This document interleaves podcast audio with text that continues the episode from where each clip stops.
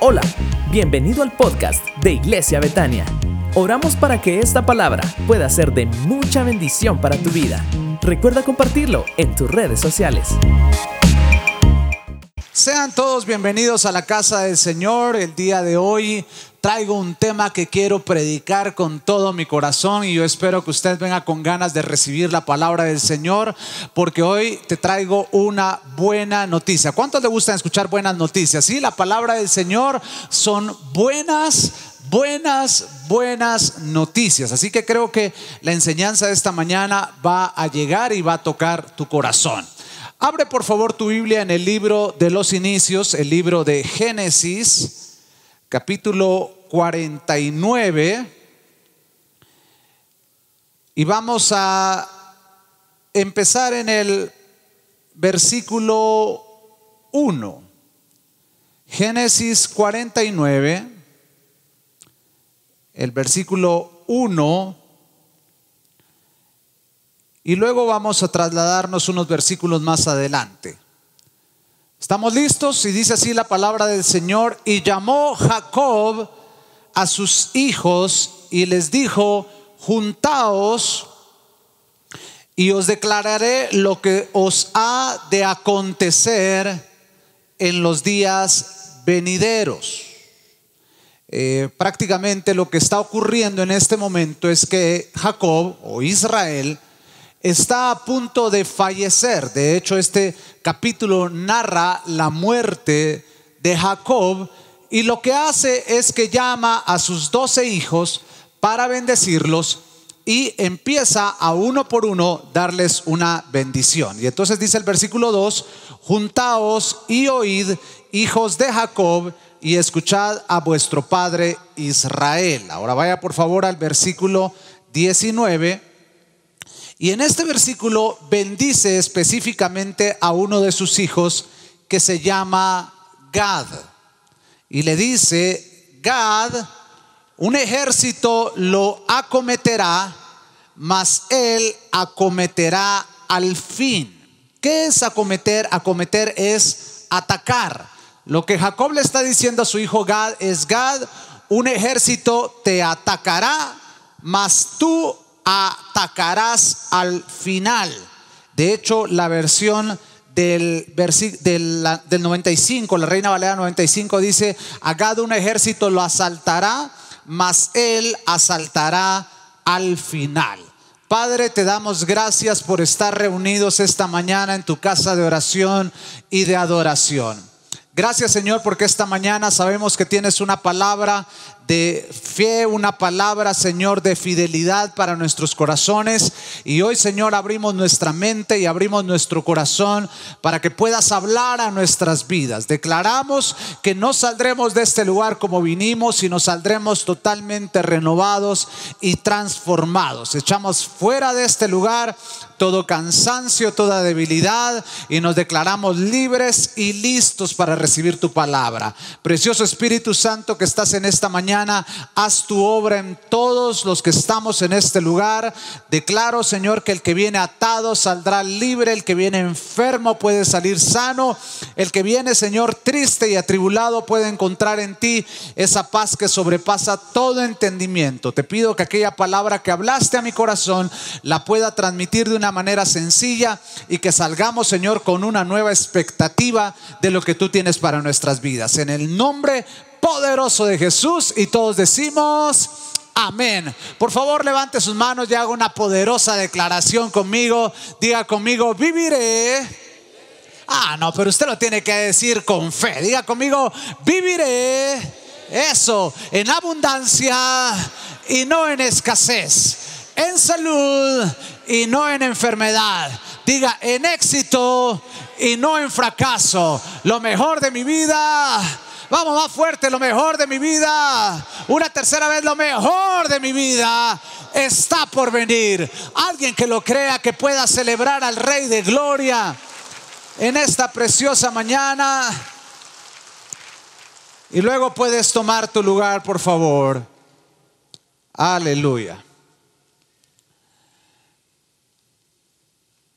Quiero predicarle unos 30 minutos y hablarle sobre esta profecía que Jacob le da a su hijo Gad.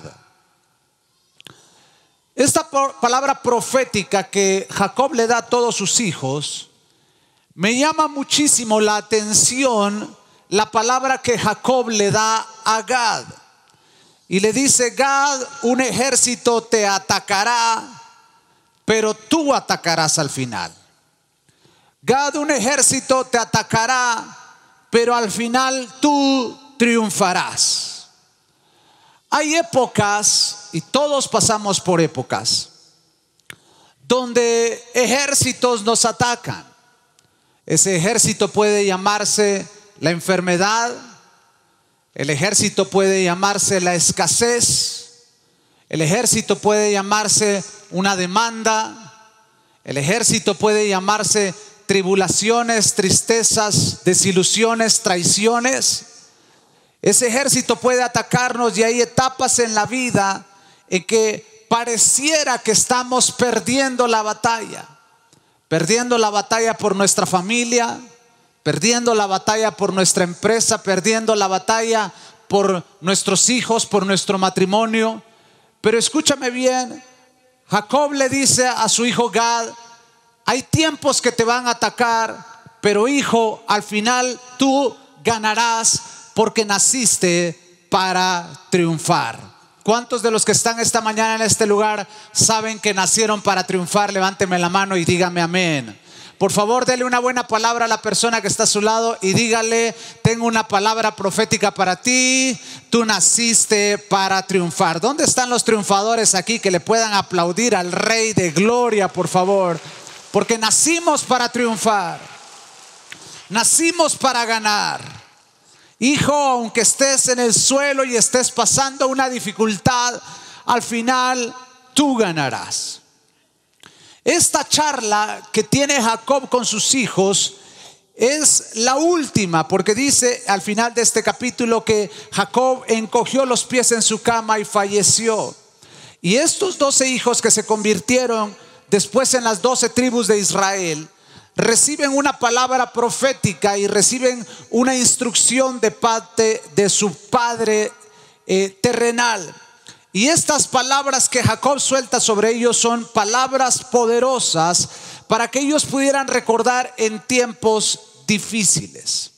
Ahora, permítame darle algunas enseñanzas que yo encuentro en este pasaje de la palabra del Señor. Mire lo que dice, por favor, una vez más el versículo 2. Estamos en Génesis 49, pero lea conmigo, por favor, una vez más el versículo 2. Y dice, juntaos y oíd, hijos de Jacob, y escuchad a vuestro padre Israel. Yo no sé si este versículo le parece un poco extraño, porque dice, júntense hijos de Jacob y luego le dice, y escuchen a su padre Israel. Y cualquiera podría pensar y decir, bueno, pobrecito el viejito, ya está en sus últimos momentos, seguramente ya está delirando, ya no sabe qué hablar, porque por un lado dice que escuchen a Jacob y después le dice que escuchen a Israel. Pobrecito el viejito, no, no, no, no, no es esto. Lo que pasa es que si usted puede recordar, Jacob era dos tipos en uno solo. Él cuando sale de su tierra, el nombre que sale cuando sale de la casa de su padre era Jacob, pero luego Dios le cambia el nombre y le dice, ya no te llamarás más Jacob, sino ahora te llamarás Israel. La primera enseñanza que yo quiero dejar en tu corazón y hacerte una pregunta es, ¿a quién tú estás escuchando? Cuando tú estás pasando por momentos de aflicción y momentos de tribulación, ¿a quién estás escuchando? Los hijos de Jacob podían escuchar a Jacob o podían escuchar a Israel, pero ahí claramente les dice, escuchen a su padre Israel. Ahora, escúcheme bien, ¿Quién fue Jacob? Jacob fue aquel tipo que salió huyendo de su casa porque al final de cuentas él se disfraza para sacar la bendición de su padre, aunque originalmente era de él porque ya Esaú la había vendido.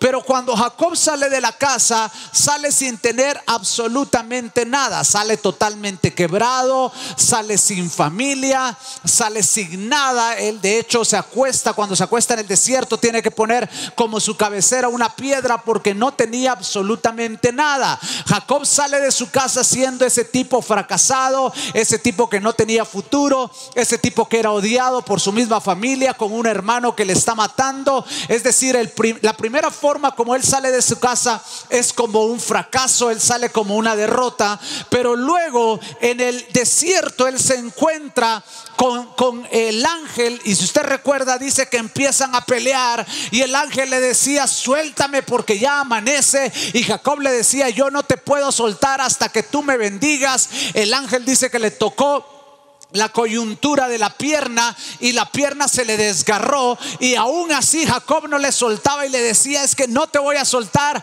hasta que me bendigas y el ángel le dijo ya no serás llamado más Jacob que era su plantador que era el perdedor que era el que no tenía nada. Ahora tu nombre va a ser príncipe de Dios ahora muchos de los que estamos en este lugar seguimos escuchando las palabras de Jacob que tal vez representan nuestro padre terrenal. Tal vez un padre que te dijo que tú no podrías lograr las cosas, que te dijo que tal vez tú no saldrías adelante, que eras la oveja negra, pero yo te tengo que decir, tienes que dejar de escuchar las palabras de Jacob para empezar a escuchar las palabras de Israel, que son las palabras de tu Padre Celestial, que te dice, si lo puedes, si tienes, si lo lograrás, saldrás adelante, eres un vencedor, naciste para triunfar. Deje de escuchar a Jacob y empiece a escuchar a su Padre Celestial, que te, hoy te da palabras palabras de bendición y no palabras de maldición. Alguien que diga amén, por favor, y le aplauda a nuestro Padre Celestial que tiene palabras buenas para nosotros.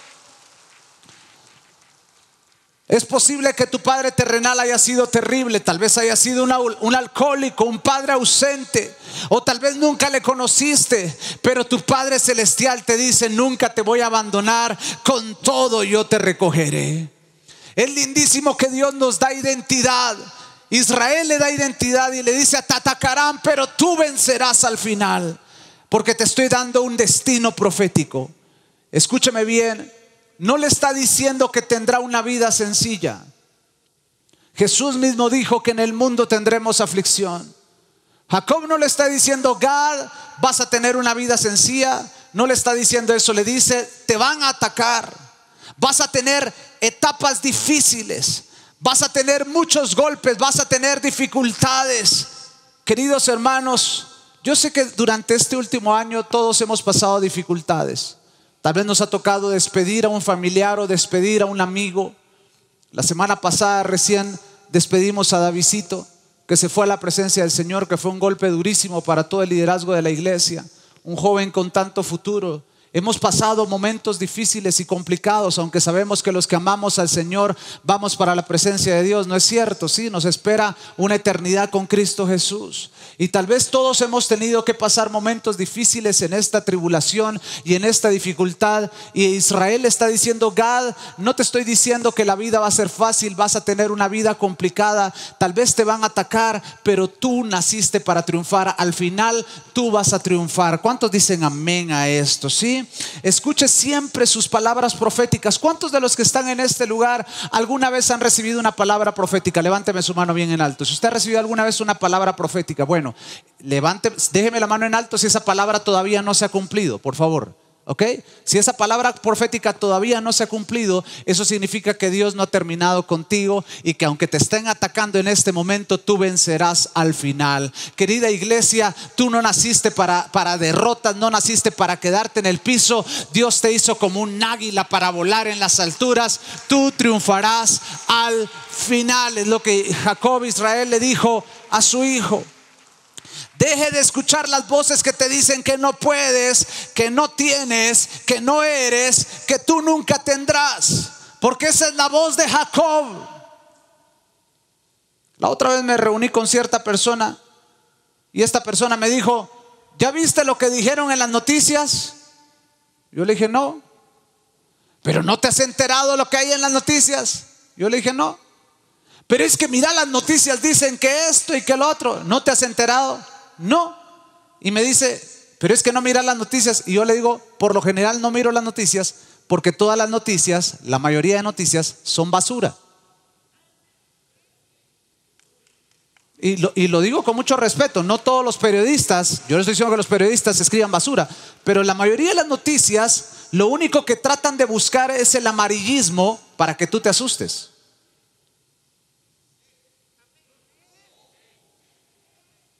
Entonces, ¿cuáles son las noticias que tenemos que ver? Las buenas noticias. Que te dicen si puedes, si tienes, si lo lograrás, saldrás. A alguien tendría que aplaudirle más fuerte al Rey de Gloria y a su poderosa palabra, porque estas son las buenas noticias. Por favor, saque su manita si no la dejó en casa. Eh, acérquela a la persona que tiene la par. Si usted tiene miedo al COVID, no lo toque, pero acérquela y dígale: Deja de estar escuchando malas noticias. Dígale: Deja de estar escuchando a Jacob y empieza a escuchar las buenas noticias que tiene tu Padre Celestial. Alguien que diga: Gloria a Dios, amén. Aleluya, son buenas noticias la palabra de Dios. Pero permítame seguir adelante.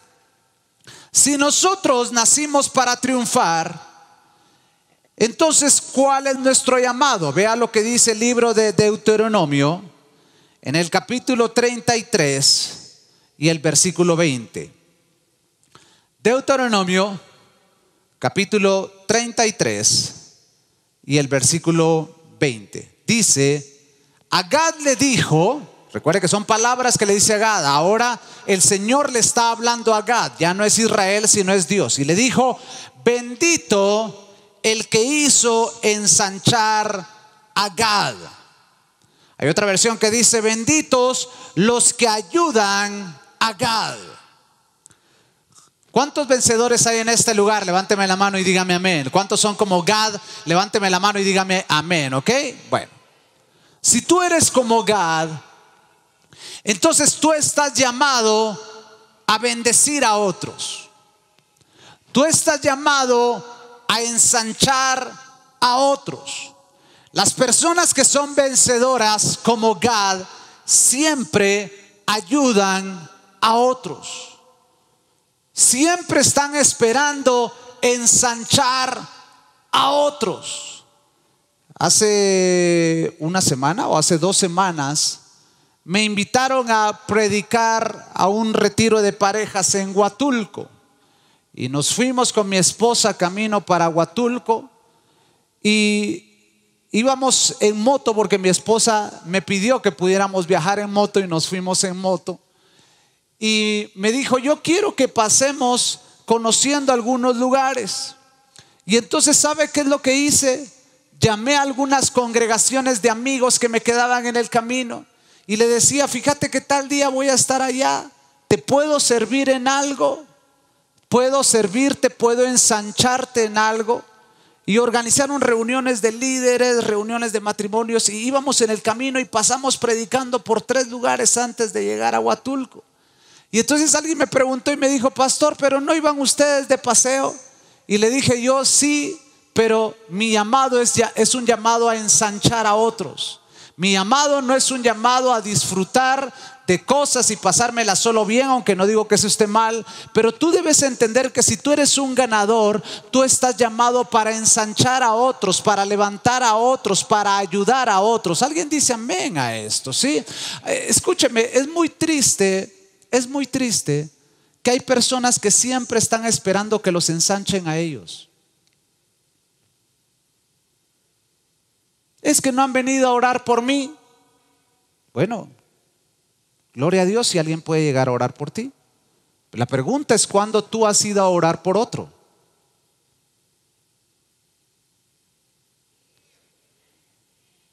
Es que estoy pasando una necesidad. Necesito un milagro. Claro, vamos a orar por ti. Vamos a creer que Dios puede hacer un milagro en tu vida. La pregunta es cuándo vas a hacer tú el milagro en la vida de alguien más.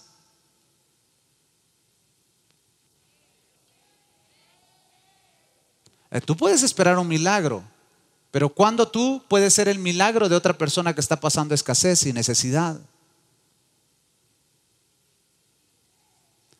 Los de Gad, los vencedores, están llamados a ensanchar a otros. Yo sé que hay tiempos de necesidad y tiempos de dificultad en los que necesitamos que oren por nosotros, pero ¿por qué no ser tú el que puedas ir y orar por alguien más? ¿Por qué no ser tú el que puedas y traer una despensa para alguien más? ¿Por qué no ser tú el que vaya y bendiga a alguien más, el que ensanche a alguien más, el que levante a alguien más? Muchas veces estamos esperando que los milagros ocurran solo en, nuestra vida, pero nosotros también podemos ser el milagro para otro, a otra persona, para otra familia. Por favor, levante su mano una vez más. Si no la dejó en casita, póngala cerca de la persona que está a su lado y dígale, debes entender que tú puedes ser el milagro para alguien más. Los ganadores han entendido y han comprendido que están para ensanchar a otros están para ayudar a otros, están para levantar a otros. Queridos hermanos, ese es nuestro llamado, que nosotros podamos servirle a alguien más. Cristo mismo dijo, yo no vine para ser servido, sino yo vine para servir. Y si nosotros somos discípulos de ese Cristo glorioso, nuestra vida está puesta para servir a otros y no para ser servidos. Nuestra vida está para ensanchar a otros. Nuestra vida debe estar puesta para levantar a otros otros. Alguien que me diga amén a esto, por favor, ¿sí? Nuestra vida debe ser puesta para levantar a otros. El libro de Jeremías, el libro del profeta Jeremías, nos narra una historia muy interesante. En el capítulo 38 dice que una persona no le gustó lo que el profeta Jeremías estaba profetizando. Y entonces dice que este tipo no le agrada lo que Jeremías está diciendo. Y entonces va y con otros tres, es decir, eran cuatro tipos, estos cuatro agarran a Jeremías y dice que lo metieron en un calabozo. Pero este calabozo era un, cisterna que estaba muy profundo y allá dice que era, estaba lleno como de lodo a tal punto que Jeremías se hundió dentro del lodo, dentro del cisterna. Y Jeremías pasa unos días ahí hasta que un general una persona del ejército se entera que Jeremías está en el calabozo y se acerca con el rey y le dice, oye rey, no sé si tú sabes, pero Jeremías está metido en un pozo y es, estando ahí Jeremías en el pozo, ahí se va a morir. Así que te pido que por favor saques a Jeremías de ese pozo. Escúchame bien, dice que el rey le dijo a este hombre, le dijo, toma 30 personas, 30 soldados y con esos 30 saca a Jeremías del pozo y dice que llegaron los 30 y sacaron a Jeremías del pozo. Ahora, ¿qué es lo que te quiero enseñar en esta mañana? Se necesitaron solo cuatro personas para hundir a Jeremías, pero se necesitaron a 30 soldados para sacarlo del pozo. ¿Cuál es la enseñanza? Es mucho más fácil hundir a alguien que sacarlo del pozo.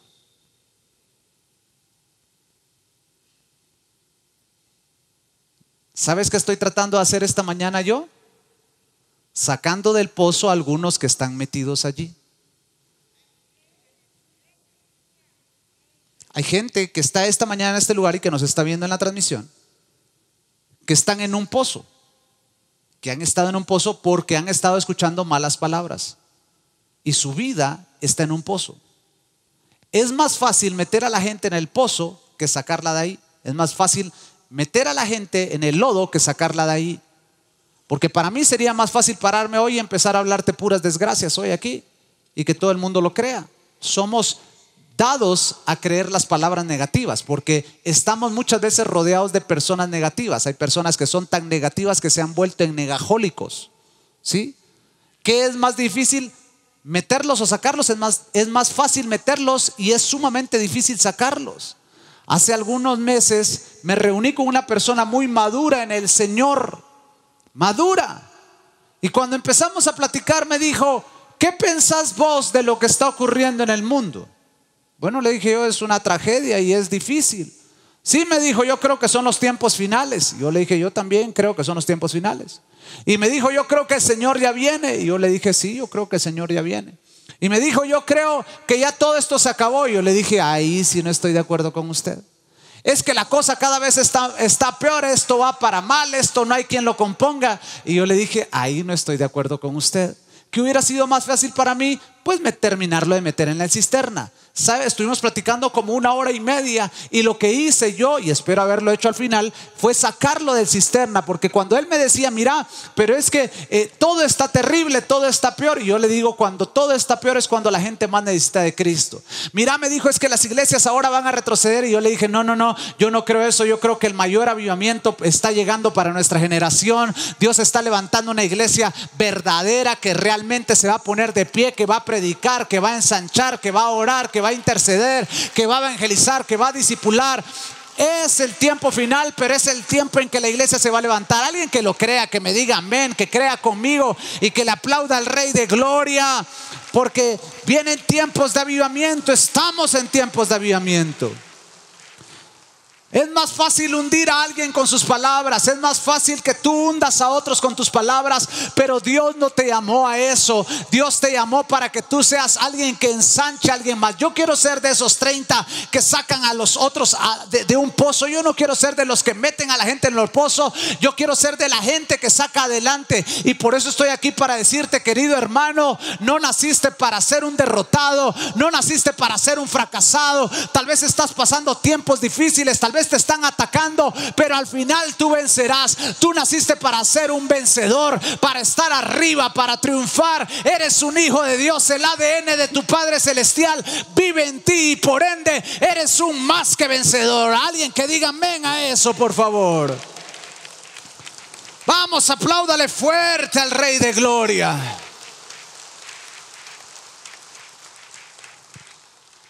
Primera de Crónicas capítulo 12, versículo 8. Primera de Crónicas 12, 8. David está pasando por un tiempo donde lo están atacando y entonces empieza a unir su ejército. Y entonces empiezan a llegar de todas las tribus.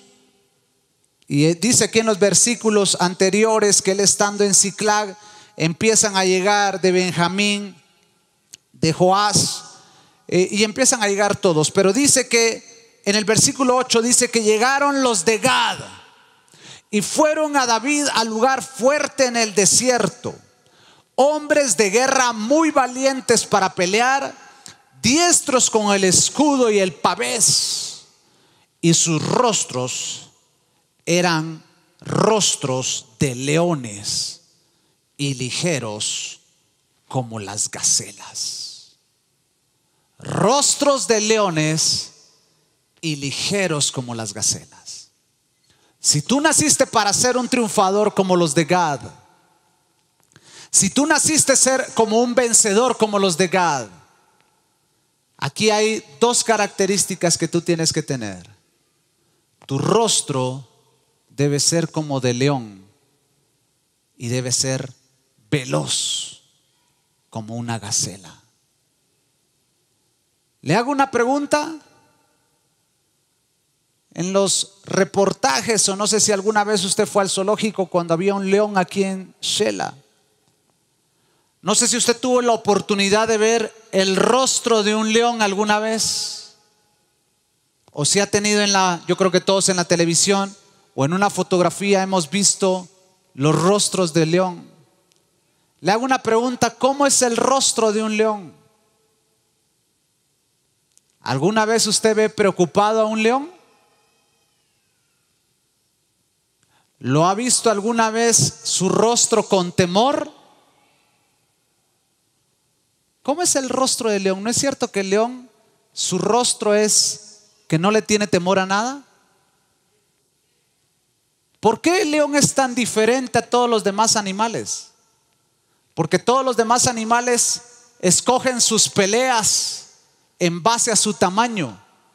Ellos saben con qué animales se pueden pelear y con qué animales no se pueden pelear. Pero el león, el león, el animal que se le aparezca, la persona que se le aparezca, el león se le tira encima. ¿Por qué? Porque el león sabe que Él, aunque hayan animales más grandes que Él, Él es el rey.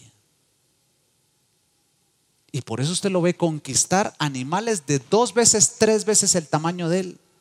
Esa era la característica de David cuando aparece el gigante y le dice, vienes para mí con palos, hoy voy a dar tu carne a las aves del cielo. Y David le dice, estás equivocado, grandote, yo vine aquí para cortarte la cabeza y vos sos el que se lo van a comer las aves hoy. Aunque David era más pequeño que él, no llevaba traje de guerra y no llevaba espada, llevaba una onda, pero aún así le ganó. ¿Por qué?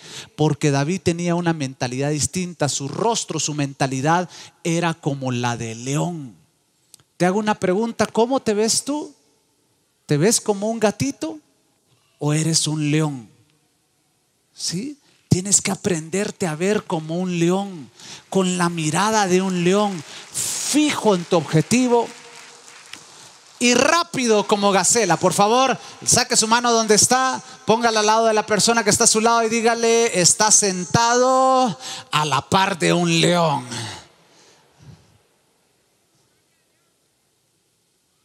Entonces, se me acabó el tiempo muy rápido, pero permítame decirle lo siguiente.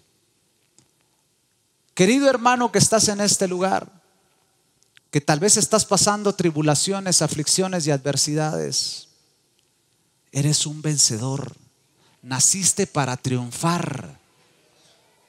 Ahora, el asunto, el asunto es que el que seamos vencedores y triunfadores no significa que estemos libres de los conflictos y de las pruebas. El asunto es que cuando pasamos conflictos y pruebas, tendemos a dudar de si realmente fuimos creados para, para vencer o no. Porque pensamos a veces que el, el ser vencedores significa estar libres de aflicciones y tribulaciones, pero eso no es así. El ser vencedores significa que aunque tengas aflicciones y tribulaciones, vas a salir victorioso en medio de esas pruebas y en medio de esas adversidades. Esa es la mentalidad del vencedor. Ahora, permítame terminar con este punto. ¿Cuál es el mayor riesgo para un vencedor? ¿Cuál es el mayor riesgo para un ganador. En el libro de Números capítulo 2, ya no lo vamos a leer porque se me va el tiempo, pero en el libro de Números capítulo 2, dice que Moisés le dijo a todas las tribus que todas las tribus tenían que llevar una bandera. ¿Qué era lo que tenían que llevar las tribus? Una bandera. Y esa bandera para qué era? Era para identificar cuando caminaban por el desierto, dónde iban todas las tribus. ¿Ok? Por favor, no me pierda. Entonces cada tribu tiene que escoger una bandera para caminar. Pero cuando llega el momento de Gad de levantar su bandera, Gad dice, nosotros nos llevamos muy bien con la tribu de Rubén. Así que Gad no va a tener bandera, sino que nuestra bandera va a ser la bandera de Rubén. Y Gad empieza a caminar con la tribu de Rubén en el desierto. Por 40 años en el desierto, la tribu de Gad caminó hombro con hombro con la tribu de Rubén. ¿Estás aquí conmigo todavía? Amén. ¿Sí? Por favor, regresame a Génesis 49, 2. Ahora, ¿quién fue Rubén y cuál fue la bendición que le fue dada a Rubén? Porque yo quiero que usted conozca cuál fue el gran riesgo que corrió Gad. Dice, juntaos y oíd, hijos de Jacob, y escuchad a vuestro padre Israel. Versículo 3. Y aquí suelta la bendición para Rubén. ¿Sí? Bájame un poquito el piano en los monitores del frente, por favor. Y dice, Rubén, y le suelta la bendición a Rubén. Y le dice, Rubén, tú eres mi primogénito. ¿Quién fue Rubén? Rubén fue el primogénito de Jacob. Y yo no sé si usted lo sabía, pero en la Biblia al primogénito le correspondía el doble que a todos sus hermanos. Es decir, si a uno de los hermanos le daban una casa, al primogénito le correspondían dos. Por ser el primogénito, le correspondía el doble de la herencia que a los demás hermanos. ¿Ok? Entonces, Jacob le dice a Rubén, Rubén, tú eres mi primogénito, eres mi fortaleza. Mire qué, palabra profética tan linda le está dando Jacob a su hijo. Le dice, eres el principio de mi vigor, eres el principal en dignidad y eres el principal en poder. Qué linda palabra le da Jacob a Rubén, ¿no es cierto?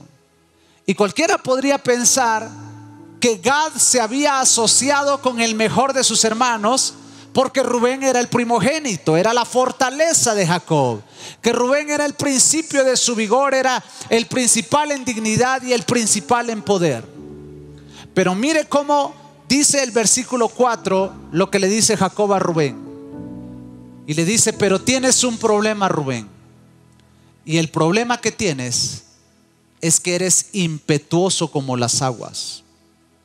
Eres inestable como las aguas. Y por eso no serás el principal. Y si usted recuerda bien, el que fue el principal de los hermanos fue Judá, no fue Rubén. Porque Rubén le dice, es que eres inestable como las aguas. Los ganadores tienen un, un serio, una seria, un serio riesgo. Y el riesgo que tienen los ganadores es de juntarse con gente incorrecta. Porque Rubén tenía un problema y le dice, Rubén, el problema que tienes es que eres inestable. Cambias en base a la atmósfera en la que te encuentres. Porque el agua, si está en el frío, se convierte en hielo. Si está en el calor, se evapora.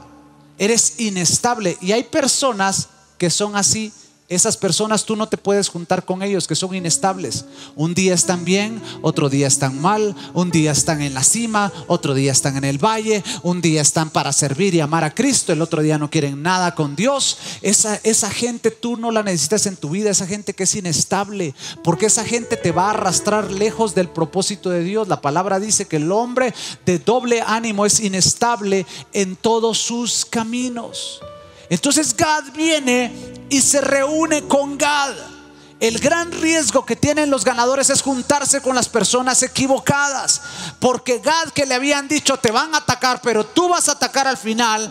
Ahora después de 40 años se junta con Rubén. Y el problema de Gad es que se le pega lo inestable de Rubén. Ahora póngame atención con lo que voy a enseñar, por favor. Todavía estás acá, dame un buen amén, por favor. Todavía estás acá, ¿ok? Siempre los predicadores hemos enseñado que todo Israel entró a la tierra prometida.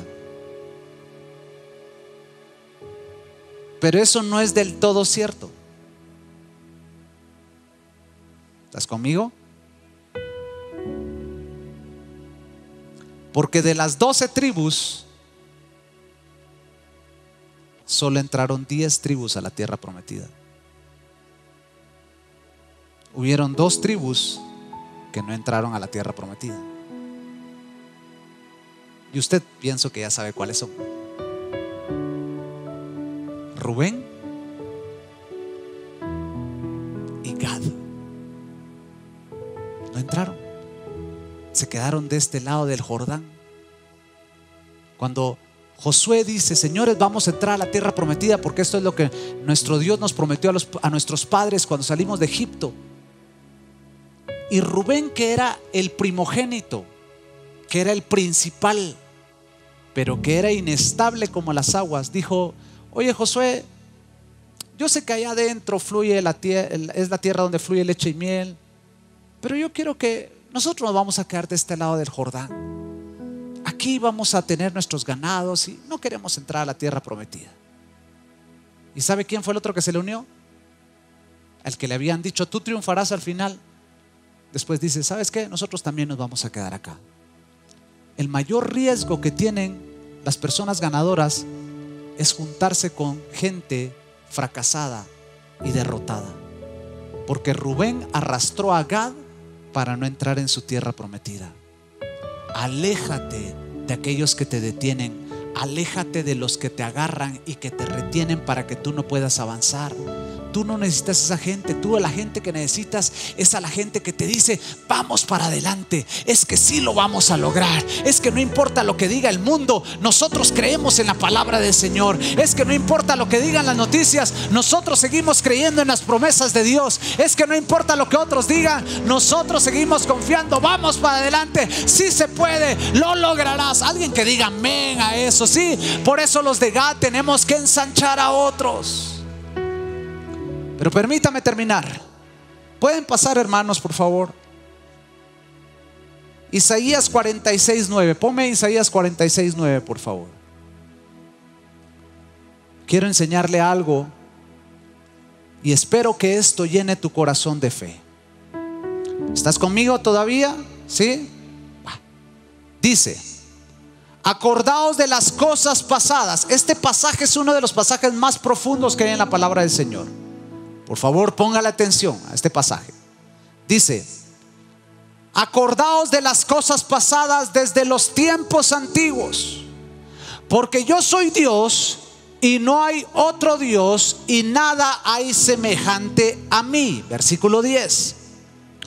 Que anuncio lo que está por venir desde el principio y desde la antigüedad lo que aún no era hecho que digo, mi consejo permanecerá y haré todo lo que quiero. La nueva versión internacional dice, yo anuncio el final desde el principio. Yo anuncio el final desde el principio. Ahora, ¿alguien sabe lo que es un spoiler? ¿Alguien sabe lo que es un spoiler? ¿Saben qué es un spoiler? No, no, sí. ¿Qué es un spoiler? Va, póngame atención, por favor. Estoy en el cierre. Un spoiler es cuando hay una película y alguien la va a ver antes que tú y te dice, vos fui a ver esa película, qué buena está. De verdad está buena, sí. Fíjate que al final el cuate, el que era el héroe, lo matan al final.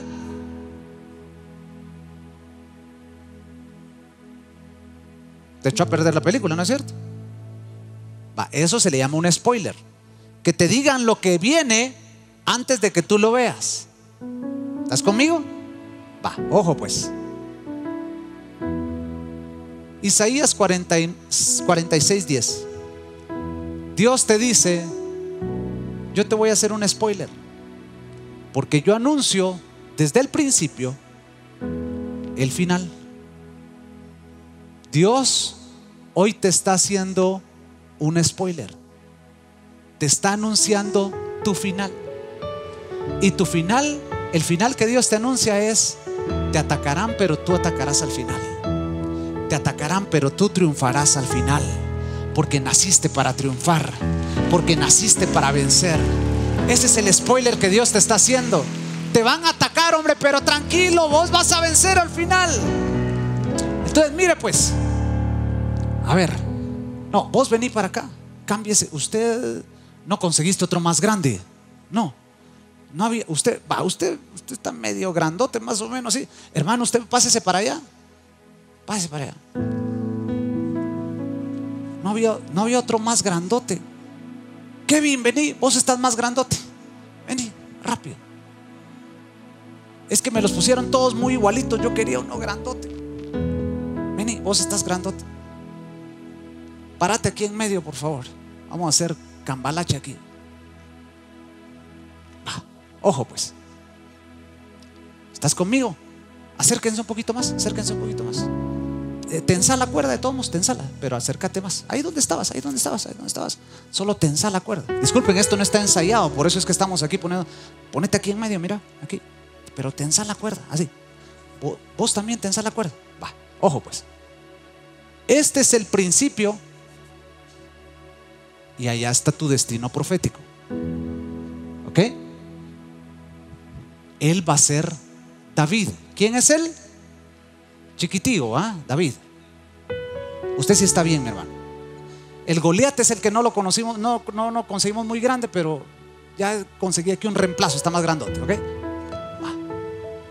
Ponete de frente con Goliat, como que se van a agarrar a las trompas, por favor. No, pero aquí donde estabas, aquí, aquí, aquí, aquí, para que te vean. Ahí estás. Pónganse los dos así, así. Ojo, pues. ¿Cuál fue la palabra que le dio Samuel a David cuando le voltea el aceite? ¿Qué es lo que dice David? Que David va a ser qué cosa? ¿Que va a ser qué? El rey. Todo el mundo ya conmigo, el rey. ¿Sí?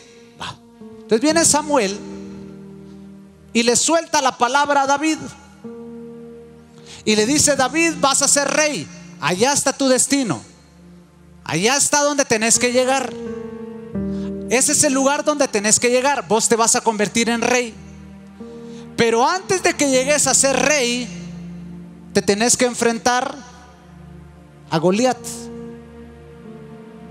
Pero tranquilo David, un ejército te atacará, pero tú triunfarás al final.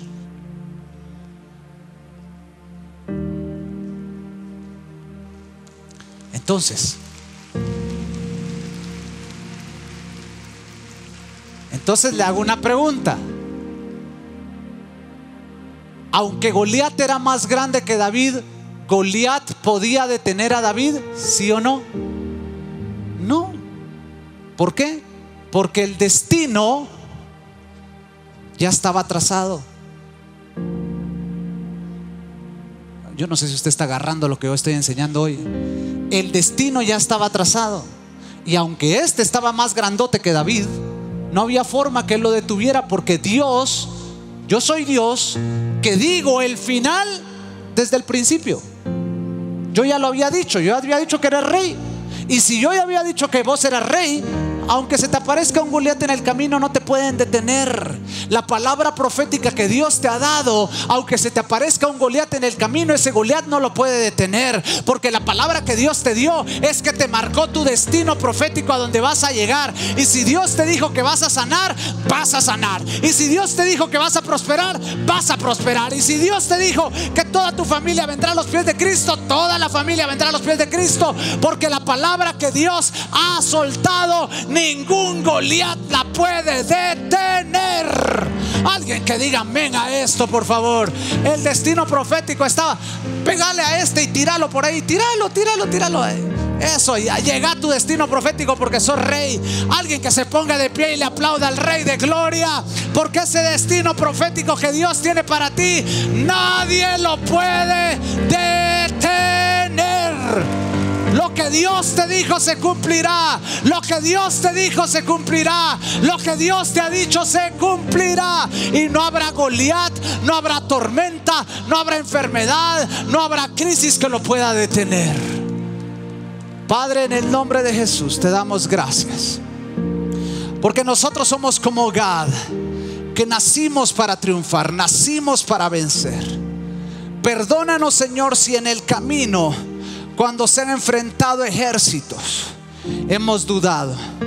Pero hoy creemos la palabra que nacimos para triunfar, que nacimos para vencer. Creemos, Señor, que nos llamaste al éxito, que nos llamaste a ser triunfadores, que nos llamaste a conquistar. Y yo oro, Señor, sobre toda persona que está en este lugar, que tal vez está atravesando momentos de crisis y momentos de aflicción y momentos de adversidad. Que tal vez, Señor, ha dudado de su destino profético y ha dudado, Señor, de la palabra que tú has soltado sobre ellos. Te pido en el nombre de Jesús que el día de hoy, Señor, toda duda, toda aflicción, toda preocupación que haya entrado en nuestro corazón pueda salir de nuestra vida, porque el día de hoy creemos que nacimos para vencer, que nacimos para triunfar, que nacimos para ser exitosos en el nombre de Jesús. Yo quiero pedirte que ahí donde estás con tus ojos cerrados, levantes tus manos, levanta tus manos y en este momento háblale a ese Goliat que está frente a ti, háblale a esa tribulación que está frente a ti, háblale a, ese, a esa a esa adversidad y dile, no me vas a poder detener, no me vas a poder parar, porque Dios ya estableció mi destino y mi destino es más grande que lo que tú puedas hacer el día de hoy. Padre, echamos fuera toda opresión del diablo, toda, todo gigante que se ha levantado en contra nuestra. Y hoy nos declaramos, Señor, vencedores. Padre, creemos lo que dice tu palabra, que tú estableces, Señor, el final desde el inicio. Y la palabra que nos hablaste al inicio se cumplirá al final. Lo creemos y lo confesamos en el nombre poderoso de Jesús. Y los vencedores digan amén, amén, amén, donde están. Y que le puedan aplaudir fuerte Rey de Gloria. Deseamos que esta palabra pueda darte paz y dirección. No olvides suscribirte y recuerda que lo mejor de tu vida está por venir.